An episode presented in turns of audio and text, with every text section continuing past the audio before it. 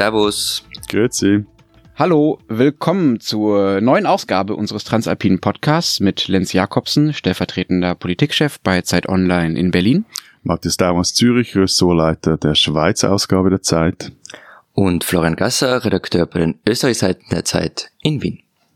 Unsere zwei Themen diese Woche. Wir sprechen einerseits über die Rolle des Islam in unseren drei schönen Alpenländern und wir wollen über die Alpen selbst sprechen. Also darüber, was die Berge für uns bedeuten, für uns Flachländer, aber auch für uns Menschen, die in zwischen diesen Bergen aufgewachsen sind. Vorab noch unser Hinweis auf unsere Feedback-Mail-Adresse. Wenn Sie uns schimpfen wollen oder loben wollen oder Anregungen oder Themen haben, melden Sie sich gerne unter alpen.zeit.de. So, fangen wir an mit Horst Seehofer, neuer Innen- und Heimatminister hier bei uns in Deutschland, der in den letzten Wochen die x-te Wiederholung einer alten Debatte, einer sogenannten Debatte ausgegraben hat, nämlich der Islamdebatte. Debatte ist fast schon, fast schon zu schmeichelhaft für diese Art von reflexhaften Austausch von Positionen, den wir da wieder erleben. Er hat jedenfalls den Satz gesagt, äh, der auch schon eine Vorgeschichte hat in Deutschland, der Islam gehört nicht zu Deutschland. Wie ist das denn bei euch? Gehört der Islam zu Österreich? Gehört der Islam zur Schweiz? Ich muss etwas vorwegschicken. Meine Stimme klingt heute etwas bescheuert. Das liegt daran, dass ich leicht kränklich bin. Nur so viel sei gesagt. Gute Besserung nach Wien. Dankeschön. Ähm, ja, diese Debatte gibt es natürlich auch in Österreich, aber rein rechtlich ist sie recht einfach zu beantworten. Ja, der Islam gehört zu Österreich und zwar nicht erst seit gestern. 1912, noch in der Habsburger Monarchie, wurde das erste Islamgesetz eingeführt. Hintergrund war die Annexion des mehrheitlich äh, muslimischen Bosniens-Herzegowinas. Und seit ein paar Jahren, seit 2015, gibt es nun ein neues Islamgesetz. Es wurde noch von der alten großen Koalition, also Sozialdemokraten und Konservative, beschlossen. Da sind einige Dinge drin, wo man sagen kann, das ist sehr okay, also das ist das Recht nach islamischen Ritus bestattet zu werden und viele andere Dinge, aber es gibt sehr viel Kritik daran, nämlich dass der Islam unter einen Generalverdacht gestellt werde. Manche haben sogar davon gesprochen, dieses Gesetz sei eher ein Sicherheitsgesetz. Es wird zum Beispiel explizit erwähnt, dass staatliches Recht über der Religion steht. Und dann kommt, und die ist tatsächlich... Entschuldigung, Entschuldigung aber ja, was ist an dem problematisch? Dass es in keinem anderen Gesetz, in keinem anderen Religionsgesetz drinnen steht, sondern nur beim Islamgesetz. Mhm. Ihr habt für jede Religion ein eigenes Gesetz? Nein, für ein paar. Ähm, ah, okay. Für ein paar gibt es ein eigenes Gesetz, ja. Ähm, und dann kommt dazu noch die politische Debatte, ähm, gleich wie in Deutschland, ähm, die vor allem von der neuen Regierung natürlich geführt wird. Vergangene Woche gaben Kanzler und Vizekanzler, also Sebastian Kurz und Heinz-Christian Strache, so Doppelinterviews, 100 Tage im Amt, juhu. Und da kam zum Beispiel auch die Frage, gehört der Islam zu Österreich? Auslass war natürlich, Anlass war natürlich Horst Seehofer. Ähm, Strache meinte einfach nein.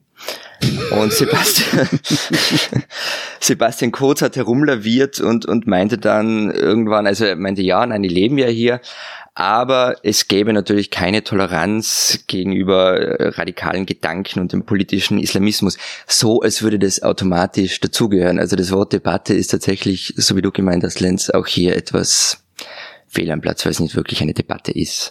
Hey, eben, also ich, ich, ich finde auch, ich finde diese Frage etwas seltsam, weil. Ja, total, klar. Also Aber die Frage ist nicht seltsam, die Frage ist deshalb nicht seltsam, weil sie, ähm, weil es halt noch immer diese seltsamen Antworten darauf gibt. Ja, also die, eben, die Frage ist relativ, also bei euch ist sie rein juristisch relativ einfach zu beantworten. Klar. Ich denke aber in der Schweiz, in Deutschland und natürlich auch in Österreich halt auch faktisch. Also Muslime sind da, Islam ist da, in unterschiedlichsten Ausprägungen und das der ist in dem Fall einfach eine schweizerische Realität und äh, damit muss man, müssen sich die Politiker, muss sich die Gesellschaft, äh, ob sie jetzt nun religiös äh, sind oder nicht, Gläubige oder nicht, muss sich damit rumschlagen. Egal, ob es ihr passt oder nicht. Und das gilt halt auch für Horst Seehofer oder sein halbwegs Pendant hier in der Schweiz, nämlich CVP-Präsident Gerhard Pfister, der seit einigen Jahren auch versucht. Die CVP ist was? CVP ist äh, quasi das Pendant zu CDU, CSU, also. Ah, okay. Und äh, der Gerhard Pfister, der ist dort Parteipräsident seit einigen Jahren und versucht da so eine Art von neuen wie soll man sagen, Kulturkampfdiskussion loszutreten, aber so mäßig äh, erfolgreich. Also er verliert Wahl um Wahlen. Hm, okay. Was ich ja bemerkenswert finde an dieser Debatte ist, dass es, dass ich eigentlich die Frage, wenn man sie anders stellen würde, also wenn es sozusagen eine andere Frage wäre, dann fände ich sie ja durchaus legitim. Man kann natürlich darüber reden, wie das Zusammenleben äh, von Menschen verschiedener Religionen, gerade auch zwischen äh, Muslimen und ja Christen oder auch Atheisten zum Beispiel, also keiner Religion, in bestimmten Ländern organisiert ist und äh, wie das funktioniert im Alltag, ja. Aber ich glaube, das Problem an dieser Diskussion ist erstens diese Vokabel gehören also als würde man, könnte man irgendwie entsch entscheiden, dass jemand, der muslimischen Glaubens ist, irgendwie nicht mehr dazugehört, also ja letztlich raus muss. Das wäre einfach verfassungsrechtlich äh, nicht in Ordnung, es ginge einfach nicht.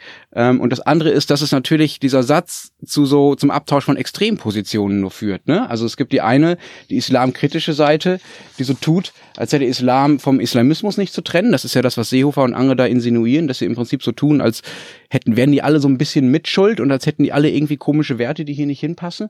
Und auf der anderen Seite gibt es die Leute, die sagen, ah, Seehofer und Co. sorgen mit solchen Verallgemeinerungen nur dazu, tragen nur dazu bei, dass die Islamophobie in Deutschland steigt, also dass alle Muslime äh, irgendwie als Terroristen angesehen werden. So und dazwischen, also über die Probleme im Alltag und was es wirklich an Problemen gibt und was auch gut läuft, das geht halt völlig verloren in diesem Austausch dieser Radikalpositionen. Ja, und es geht vor allem, es ist keine, keine normale Diskussion mehr möglich über vielleicht tatsächliche Probleme, die es gibt, ne? Gut, das ist doch.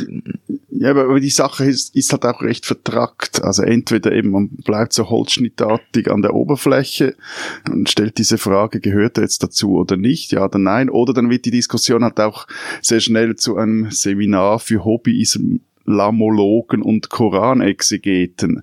Also mir geht's ja, das eine langweilt mich, das haben wir jetzt besprochen, und beim anderen bin ich dann aber schnell überfordert. Aber eben, wie du letztens gesagt hast, ich finde schon, es stellen sich zwei Fragen. Und das eine ist, wie verhält sich der Staat zu seinen Religionsgemeinschaften? Das heißt auch, wie verhält sich der Staat zu den Muslimen? Und die andere Frage, wie verhält er sich zu Extremisten? Seien die nur links, rechts oder halt auch Salafisten? Die Antwort jetzt auf die zweite Frage, die scheint mir relativ einfach. Soll sie die ganze Härte des Rechtsstaats spüren lassen, mit all den Mitteln, die er hat. Ähm, das äh, eben, aber das heißt, das geht da auch nicht um die Frage, ob die irgendwo dazugehören oder nicht. Nein, das tun sie nicht. Also die, die gehören äh, in den Aufgabenbereich der Polizei, der Justiz und der Geheimdienste.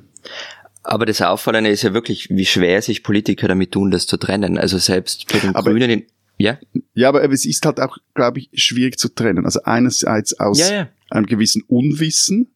Ich habe danach noch eine schöne Geschichte dazu. Und das andere auch, weil es halt nicht schwarz-weiß ist, weil es halt grau ist und ich weiß nicht, wie es bei euch ist, also in der Schweiz die ganze, sag jetzt mal, die muslimische Community wahnsinnig zersplittert ist. Aber Entschuldigung, ich habe dich unterbrochen. Ja, nein, ich, ich wollte nur erzählen, also zum Beispiel die Grünen in Österreich, die ja im vergangenen Jahr aus dem Nationalrat, aus dem Parlament geflogen sind bei den Wahlen, wenn man mit denen gesprochen hat, ähm, mit führenden Grünpolitikern darüber, wie man mit dem politischen Islam umgehen kann, wie man überhaupt mit dem Islam umgehen kann, da sagen die, wir sind in einem totalen Dilemma, denn es ist für uns schwierig, damit umzugehen ohne dass wir in eine xenophobe Debatte fallen. Also sprechen wir dann vielleicht auch die falschen Leute an, die uns gar nicht wählen. Wen haben wir dann hinter uns? Also wenn wir Islamkritik oder Islamismuskritik üben, dann bedienen wir die Erzählung, äh, Lakoff würde sagen, das Framing äh, der, der Freiheitlichen Partei.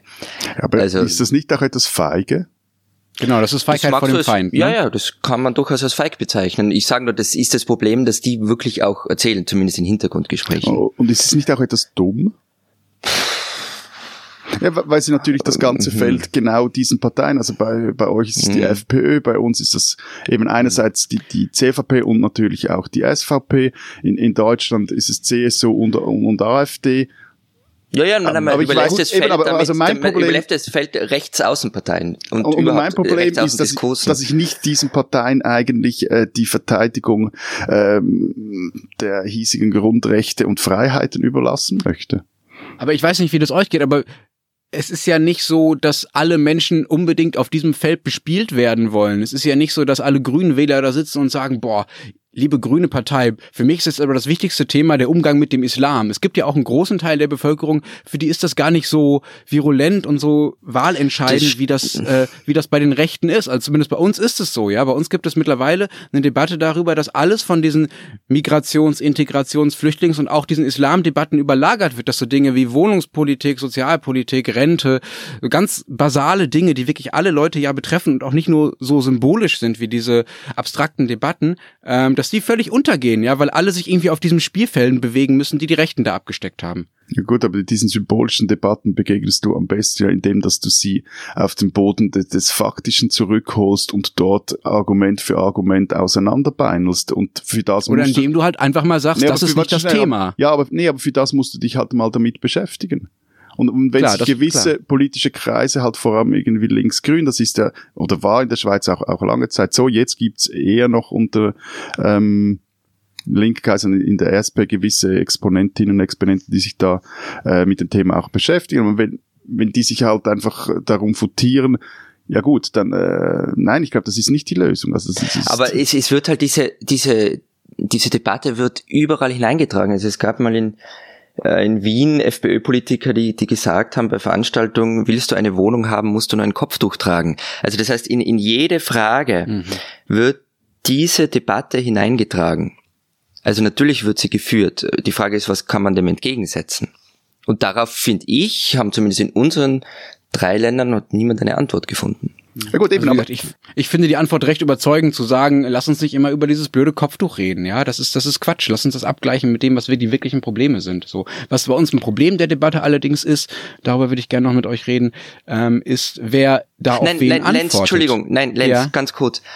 Ähm, du hast natürlich irgendwie recht. Wäre, wären die Debatten so, wie wir sie uns gerne wünschen würden. Wenn aber das ganze Land zugeballert wird von, von Boulevard und von Spitzenpolitikern, die das ständig befördern und es immer da ist, dann musst du irgendwie darauf eingehen. Okay, ja, lass uns darauf einigen, dass man natürlich, dass man natürlich beides machen muss. Ja, du musst natürlich seriös auf diese Debatten antworten, die von Seiten, die man nicht gut findet, forciert werden, ja, also denen was entgegensetzen, ja, aber das auch nicht allzu wichtig nehmen, also nicht sagen, okay, wir spielen nur noch auf deren Spielfeldern, sondern auch sagen, okay, es gibt auch noch andere Dinge, so die hm. vielleicht eurem Populismus nicht nutzen, ähm, aber die wir wichtig finden, weil wir wissen, dass sie an der an der Basis und für den Alltag der Leute tatsächlich eine Rolle spielen. Was bei uns ein Problem ist mit dieser Islamdebatte ist, dass da zwei Seiten aufeinander antworten, die beide gerne den Islam und die Muslime nicht den Islam, die Muslime über ihre Religion definieren wollen. Ja, es gibt ja in Deutschland Islamverbände, das sind quasi Zusammenschlüsse von Moscheevereinen, also da die Leute, die die Moscheen organisieren und tragen und finanzieren und so. Und die schließen sich zusammen auf Bundesebene und antworten dann auf so Leute wie Herrn Seehofer und sagen, ja, aber sehr wohl gehört der Islam zu Deutschland und der Islam ist eine friedliebende Religion und das und das steht im Koran.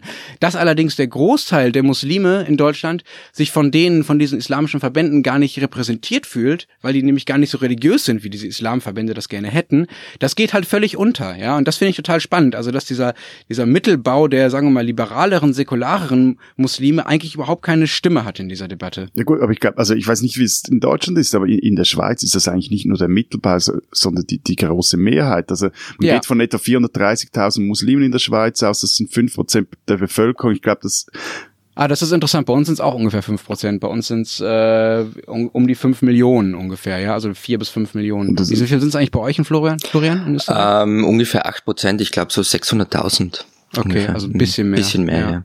Ja. Wobei die Schätzungen da ja auch total variieren. Also bei genau. uns sind das zumindest Schätzungen, weil der Islam ja so funktioniert, dass sie quasi kein Register über die Mitgliedschaften führen, sondern dass eigentlich individuell jeder jederzeit ein- und austreten kann. Ja. Aber Matthias, du wolltest genau, noch was sagen. Aber eben, also von diesen 430.000 jetzt in der Schweiz sind wiederum nur fünf Prozent regelmäßige Moscheegänger. Also das, das macht dann am Schluss so gut 20.000.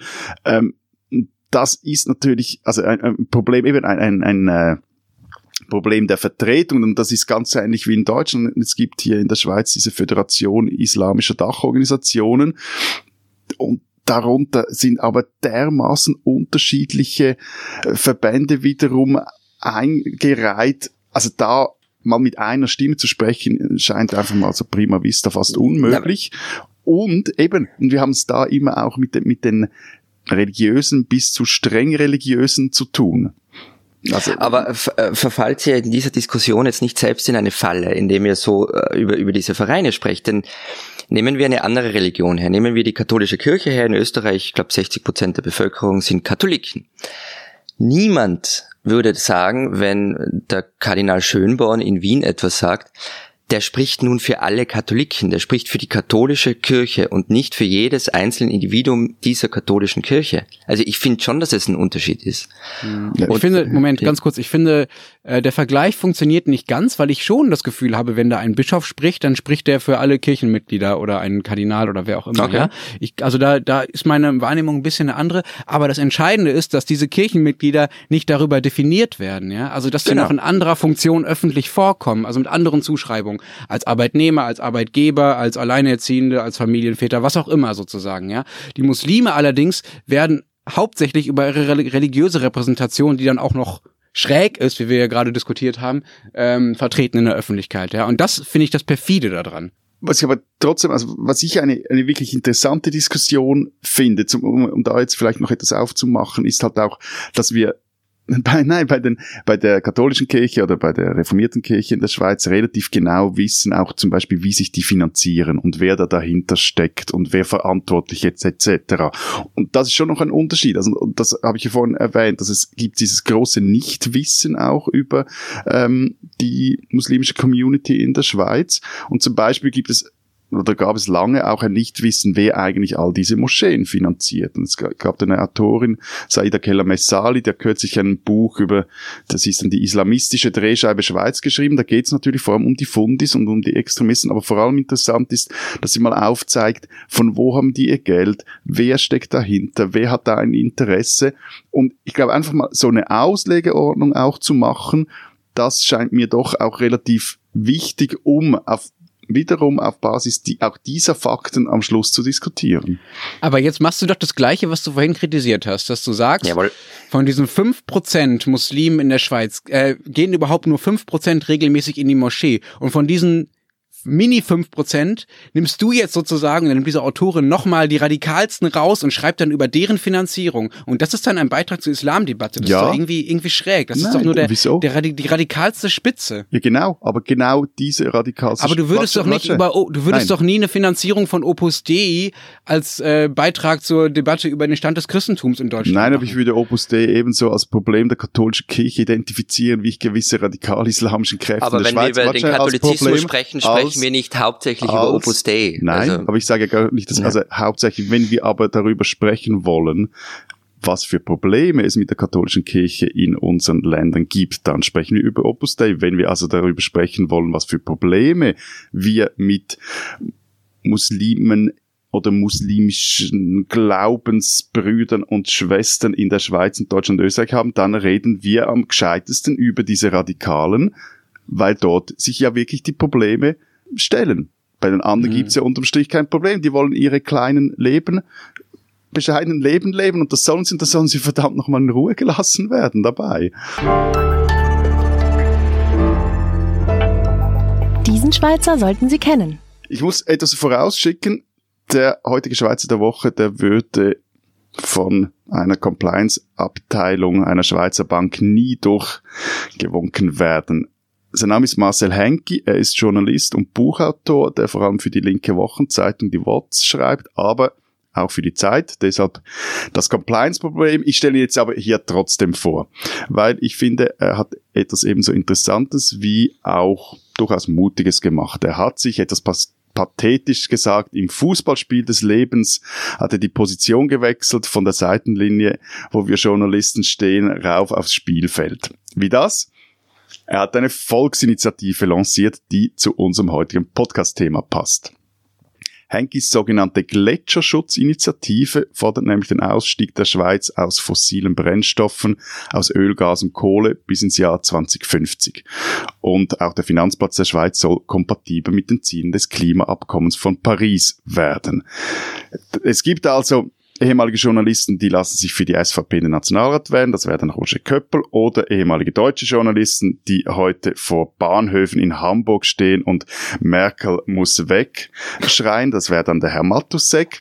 Der Herr Heinke hat sich für die schweizerischste aller Lösungen entschieden. Er hat eine Volksinitiative lanciert, die den Kern des Landes trifft und seine Identität das ewige Eis.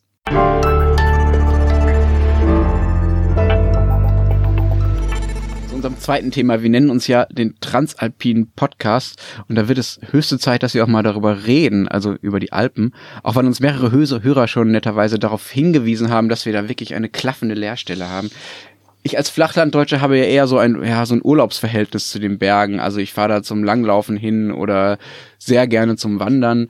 Ähm, das wird sicher vielen Deutschen so gehen, dass sie irgendwo zwischen Oberstdorf und Meran da so ein bisschen rumlaufen. Aber was es bedeutet, in den Bergen wirklich zu leben, weiß ich ehrlich gesagt gar nicht. Anders als du, Florian. Ja, ich verkaufe mich ja gerne als Antitiroler. Also der, der nicht Ski. Du kommst aus Innsbruck, ja? Ich komme aus Innsbruck, genau. Und ähm, ich geriere mich ja ganz gerne als der, der nicht Skifahren geht und nicht wandern geht und eigentlich so keinen Bezug zu dem ganzen Zeug hat. Aber so, weil wir so unter uns sind in dieser netten Runde, sage ich euch ganz im Vertrauen, ich ich liebe wirklich die Berge. Also ich bin ja aufgewachsen mit der Nordkette vor mir, mit dem Patschakofel hinter mir und ich, ich teile mir mein Leben so auf zwischen Wien und Innsbruck und wenn ich in Wien bin, ich muss gestehen, ich vermisse die Berge. Ähm, und Berge stehen schon für eine gewisse Form von, von Freiheit auch. Also wenn man in der Stadt aufwächst, auch in einer Kleinstadt, man muss immer aufpassen als Kind. Also man kann nicht einfach auf die Straße rennen. Und ich war im Sommer immer mehrere Wochen auf einer Hütte, weil meine Mutter dort gearbeitet hat. Und das war einfach Freiheit pur. Also man kann machen, was man will, man kann überall hinrennen. Hinrennen? Ähm, du hättest abstürzen können, Florian. Nein, also das hätte ich dort nicht können. Diese, die Gefährlichkeit der Berge, die ist mir dann schon auch relativ schnell als Kind bewusst geworden, als ich das erste Mal gehört habe über Leute, die verunglückt sind, ganz bei uns in der Nähe. Aber für mich war es wirklich Freiheit. Aber was ich nicht habe, ähm, dieses Bild, das vielleicht du mehr hast als ich, Lenz, vom Berg als Sportgerät. Also dieses Bedürfnis auf den Gipfel raufzurennen, auf den Gipfel äh, zu stürmen. Ähm, ich kenne Leute, die haben so eine Karte der Alpen zu Hause hängen mit so Stecknadeln drin, auf welchen Gipfel sie schon waren und auf welche sie noch hinauf müssen. Also dieses Verlangen habe ich ehrlich gesagt überhaupt nicht. Ich bin auch ein, ein zum Beispiel wahnsinnig schlechter Kletterer, da bin ich viel zu dafür. Ja, das ist bei mir, also ist für mich sind die Berge auch kein Sportgerät. Also ich mache da gerne Sport, weil mhm. wenn ich schon mal da bin, dann will ich auch was machen und ich komme ja nicht so leicht und so schnell dahin äh, wie ihr beide. Aber mein schönstes Bergerlebnis war tatsächlich eigentlich nicht wirklich ein sportliches, sondern war in Oberstdorf, wo der Vater meines besten Freundes wohnt. Ähm, da gibt es eine Hütte des Deutschen Alpenvereins. Das ist eine Selbstversorgerhütte und die kann man, wenn man da gewisse Verbindungen zum Deutschen Alpenverein hat und die hatte ich, oder die hatten wir, kann man die ja nicht mieten. Man geht da einfach hin, man holt sich unten im Tal den Schlüssel ab, geht auf diese Hütte und wohnt da eine Woche auf, ich glaube, 1900 Meter ungefähr. Es gibt ein Plumpsklo und es gibt so ein kleines Bächlein vor der Tür und das war's und alles andere muss man hochschleppen, ja. Und das war äh, für mich schon eine der eindrücklichsten Naturerfahrungen, da einfach eine Woche zwischen diesen Bergen zu sitzen. Und was ich, was, was, was mich nochmal interessiert, Florian, wenn du sagst, Berge sind Freiheit, ähm, sind Berge für dich auf eine andere Art Freiheit als, sagen wir mal, flaches Land oder Meer oder Steppe oder Wüste oder was auch immer, weil das ist einfach nur Natur ist. Das gilt ja für all diese Formen, ja, also im Unterschied zur Stadt. Aber es ist ja auch nochmal eine besondere Form von Natur. Ja, wobei das natürlich mit meinen Kindheitserinnerungen zusammenhängt. Also Berge sind für mich schon auch daheim, wobei es dann egal ist, welche Berge das sind. Also ob ich da in, in Italien auf Bergen herum bin oder, oder in Tirol oder ich weiß nicht wo, das ist dann egal. Was mich interessieren würde, Lenz, ähm, also ich kenne zum Beispiel Deutsche, die, oder nicht Deutsche, sondern über Menschen aus dem flachen Land, die nach Innsbruck kamen. Wenn man in Innsbruck steht, dann ist wirklich vor einem geht diese Nordkette da fast 2000 Meter rauf. Die haben sich mhm. wirklich eingeengt gefühlt. Also das extremste Beispiel ist die Schwester einer Freundin ähm, aus Sachsen, die kam und die musste nach ein paar Tagen wieder abreisen, weil sie sagt, sie wird hier depressiv. Geht dir das auch so? Naja, also ich halte schon länger als ein paar Tage aus. Also ich halte schon zwei, drei Wochen aus auf jeden Fall. Ich weiß nicht, ob ich ähm, es aushalten würde, wenn ich nicht wüsste, dass ich auch bald wieder fahre. Ja, das ist ja so ein Phänomen, was immer hilft, auch bei Auslandssemestern oder in missglückten. Urlauben oder doofen Familienfeiern oder so, dass man weiß, es ist irgendwann auch wieder vorbei. Ähm, und dass man es dann auch vielleicht eher genießen kann. Und so ist es, glaube ich, schon bei den Bergen. Also ich habe schon das Gefühl, dass wenn ich dauerhaft in diesen engen Tälern wohnen würde, dass es vielleicht auch so was mit dem, mit meinem mentalen Horizont irgendwie machen würde würde, dass ich irgendwie nix nix sehe, ja. Also meine Familie kommt aus aus aus aus Flensburg, also aus dem flachsten Flachland äh, am nördlichsten Ende Deutschlands. Ähm, und da ähm, ist das natürlich was ganz anderes sozusagen. Da finde ich sehr befreiend, einfach Kilometer weit gucken zu können und einen Horizont zu das haben. Das kannst du, wenn du von Berg rauf gehst, auch. Ja, da muss ich aber erstmal rauflaufen. Meistens Gut, aber ist man ja doch ein Tal. aber, es, aber, es gibt aber, Freunde, Freunde, Wanderfreunde, Rotsocken, äh, ich, ich muss hier kurz die, eure, eure, euren Alpzviere irgendwie unterbrechen. Ich meine, das mit der Freiheit ist ja schön und gut, aber gleichzeitig ist ja ähm, wie will ich sagen, also ich, ich gehe regelmäßig in ein, ein gleich oder in dasselbe Bündner Bergbauerndorf und das ist für mich jeweils so Entschleunigung total. Nach ein paar Tagen habe ich auch das Gefühl, ich werde dort irgendwie seltsam weil ich wirklich völlig aus, aus dem Rhythmus falle. Als wenn du das nicht jetzt schon wärst. ja, ja, nee, gut, danke, danke. Nee, ähm, und äh, ich gehe auch gerne wandern, obwohl ich überhaupt nicht schwindelfrei bin. Aber ich meine, der, mit der Freiheit, also ich meine, so diese dörfliche Struktur, wenn man da dann auch etwas dahinter sieht und etwas näher dran ist, also da, da geht's mir ja, dann aber das hat doch nichts mit den Bergen das, zu tun, sondern mit Dorf. Dorf gibt's im Flachland auch, ist genau gleich. Ne, Dorf gibt's bei uns im Flachland kaum mehr, da ist alles ja, verstädtert. Pech oder Glück Nein, da, oder wie auch immer. Ihr seid so oh. irgendwie zur Hälfte Alpen, oder, Matthias? Ja gut, aber eben, aber ich habe mit den Alpen, also ich, ich bin zwischen Hügeln aufgewachsen und an einem See aufgewachsen, also mit den Bergen, Bergen, das war für mich auch immer Ferien, das war Urlaub, das war Freizeit, das war ähm, nicht der Ort, der schon auf eine Art, wenn jetzt äh, Florian sagt, daheim, aber eine Art von Urlaubsdaheim, also nicht daheim, daheim. Von dem okay, her also, ist schon etwas anders. Also Zürich ist nicht eine Alpenstadt wie Innsbruck. Das, äh. Die Frage, die du mir gestellt hast, Florian, also inwieweit äh, ich es mhm. aushalte zwischen diesen Wänden, die hat ja auch eine, sagen wir mal, eine ja, politische oder national-mentale Dimension. Also was passiert mit Regionen, in denen Menschen in engen Tälern leben. Hat das tatsächlich irgendeinen Effekt auf, auf deren mentalen Horizont oder auf deren Weltsicht? Also ich will jetzt auch nicht irgendwie die Leute, die in engen Tälern aufgewachsen sind, verspotten, aber ich finde die Frage schon interessant, ob die anders denken als diejenigen, die die ganze Zeit weit gucken können. Ja, also was sind die eher auf sich bezogen? Stärkt das die Gemeinschaft oder nicht? Gibt es dazu irgendwelche Erkenntnisse bei euch? Also wie ist da wie ist da die, beschäftigt man sich mit solchen Fragen? Ja, ich, ich habe für, für die aktuelle Nummer einen Berner Historiker interviewt, der Zufall will es, der heißt André Hollenstein und der veröffentlicht jetzt nach Osten seine Migrationsgeschichte der Schweiz. Und interessant ist eigentlich hierzulande, dass anders als du ja jetzt so unterschwellig etwas angedeutet hast, Lenz, also äh, enge Täler gibt, ein enges Mindset, äh, macht auch etwas schattig im Kopf. Aber interessant ist, dass in der Schweiz nicht genau das Gegenteil der Fall ist. Also die Sesshaften waren jetzt ganz grob gesagt hier tendenziell eher die Flachländer, nämlich die Bauern, weil du einen Acker mit einem Acker nicht umziehen kannst. Also der, der Großbauer im Flachland, der bleibt, wo er ist, über Generation, der heiratet vielleicht mal ins Nebendorf. Hingegen der, der Bergler, der vor allem auch im Tessin, also in der Südschweiz, der eigentlich schon in der frühen Neunzeit Teil dieser Metropolitanregion Mailand war, der musste sich überlegen, ja gut, ich mache da in meinem Tal, Tal Subsistenzwirtschaft, ich habe da selber nicht viel, vor allem habe ich keine Kohle, aber irgendwie will ich auch am Fortschritt teilhaben. Und der migriert dann, der, die gehen dann raus, also Zuckerbäcker wiederum aus dem Bündnerland bis nach St. Petersburg oder Moskau. Und es waren ja auch Tessiner, die zum Beispiel den Barock dann am Schluss nach Deutschland brachten, den sie als Bauhandwerk in Italien kennengelernt haben. Also eigentlich ist es historisch gesehen eher umgekehrt, dass die, die, die Bergler... Die Bergbewohner eher als mobile Avantgarde. Genau. Ja. Also zum Mobilität weiß ich es nicht. Ich weiß auch keine endgültige Antwort äh, auf deine Frage. Ich kenne natürlich das Klischee. Auf der anderen Seite war es natürlich so, dass die Alpen historisch gesehen seit der Römerzeit oder auch schon davor immer Durchzugsregionen waren. Das heißt, die Leute in solchen Tälern kamen in Kontakt mit unterschiedlichsten Menschen. Deshalb gibt es ja auch von jedem deutschen Romantiker, der eine Italienreise gemacht hat, Beschreibungen von Tirol zum Beispiel. Goethe beschrieb da die Landschaft und wie wunderschön das ist. Heine fand die Leute total doof und die werden gar nicht krank, weil sie einfach zu blöd sind, um krank zu werden. Ähm, womit du jetzt eigentlich das Le der lebendige Gegenbeweis für Heines These bist. Du bist krank, das mit dem Blöd wissen wir nicht, aber du bist krank, ein kranker Tiroler widerlegt Heine. Genau, widerle Heine ist widerlegt.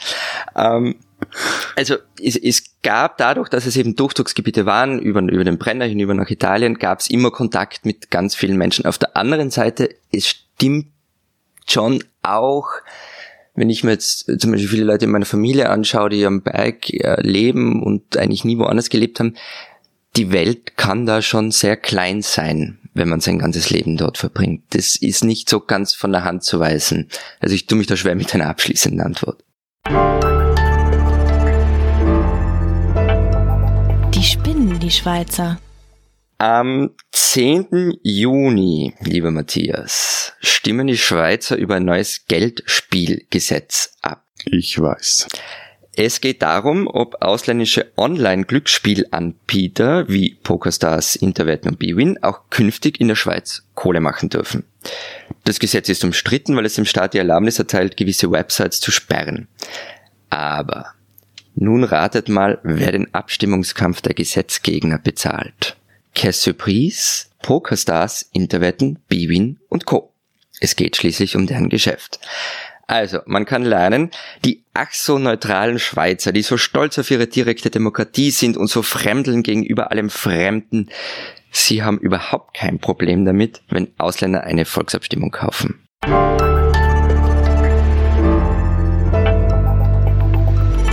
Das war's diese Woche bei unserem Transalpinen Podcast. Wir hoffen, Sie sind auch nächste Woche wieder dabei. Bis dahin sagen wir Baba. Ciao. Und tschüss.